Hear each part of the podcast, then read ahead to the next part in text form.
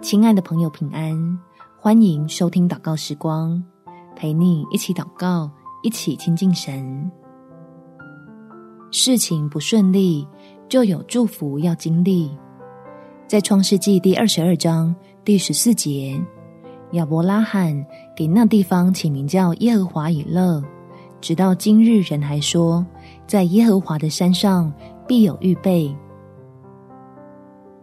天父可能是在保护我们远离陷阱，或已预备更好的福分要你我领受，所以垂听祷告的神就赐下信心，让他的儿女有超乎所想的经历。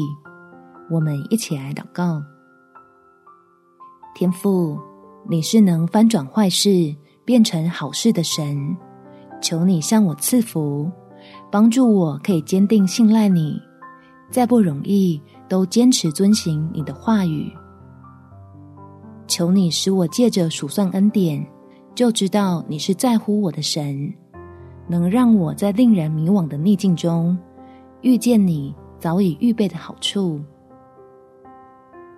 是要柔软我的心肠，可以被你的慈爱得着，明白真正的满足从何而来，叫自己里面的力量不再受限于外在的处境。而是出于对你信实的经历。感谢天父垂听我的祷告，奉主耶稣基督的圣名祈求，阿门。祝福你，在神永恒不变的爱中有美好的一天。每天早上三分钟，陪你用祷告来到天父面前，抓紧使人蒙福的应许。耶稣爱你，我也爱你。